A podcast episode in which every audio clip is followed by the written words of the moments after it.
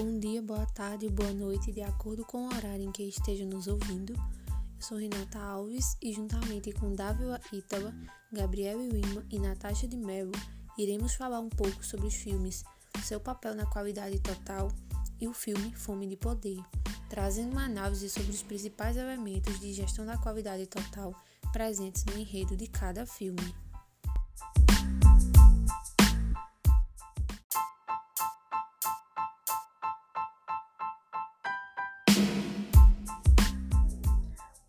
Gente, agora dando continuidade à fala de Renata e falando um pouco mais sobre o filme, seu papel na qualidade total,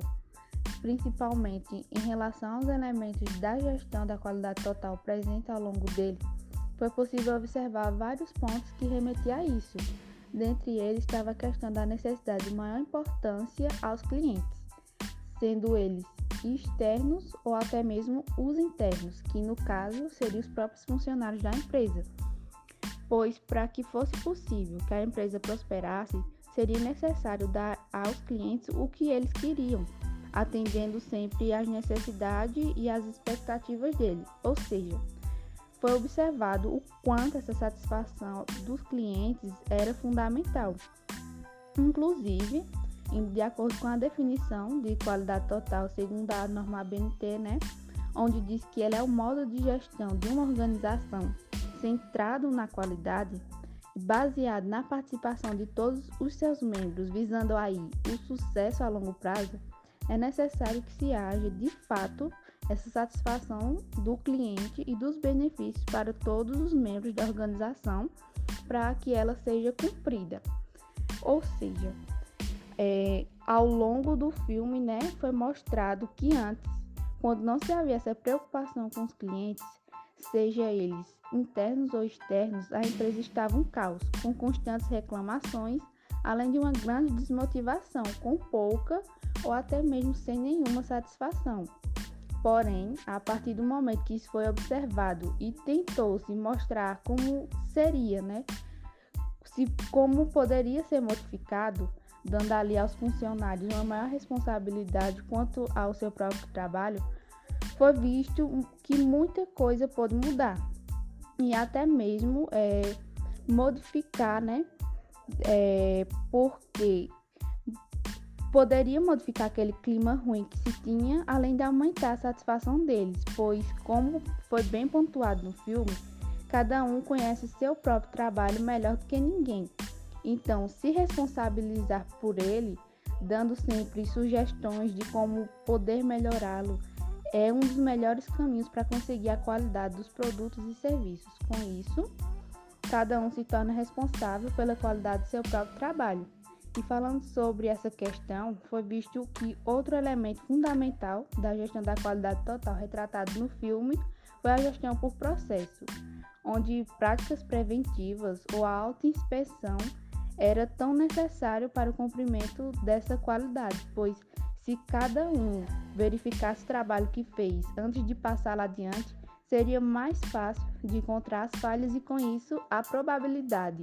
de entregar um produto de maior qualidade seria bem maior.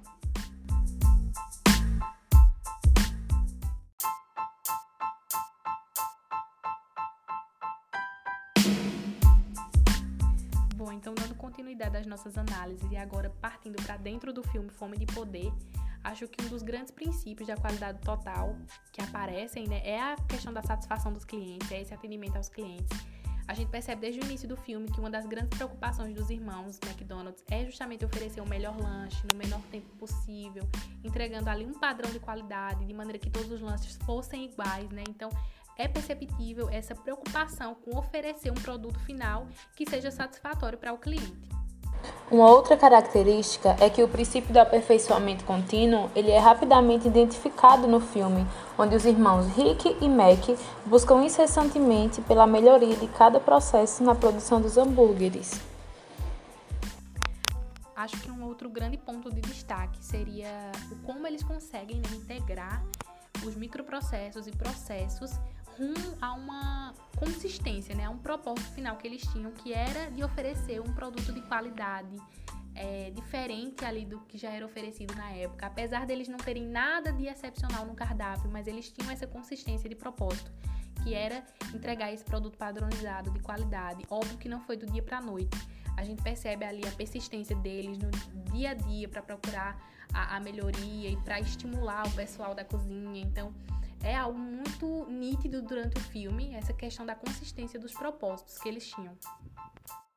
Quanto ao desenvolvimento do RH, o McDonald's, desde o princípio, ele sabia motivar bem seus funcionários, tanto que eles trabalhavam em prol do objetivo da empresa, o que gerava uma boa relação entre eles.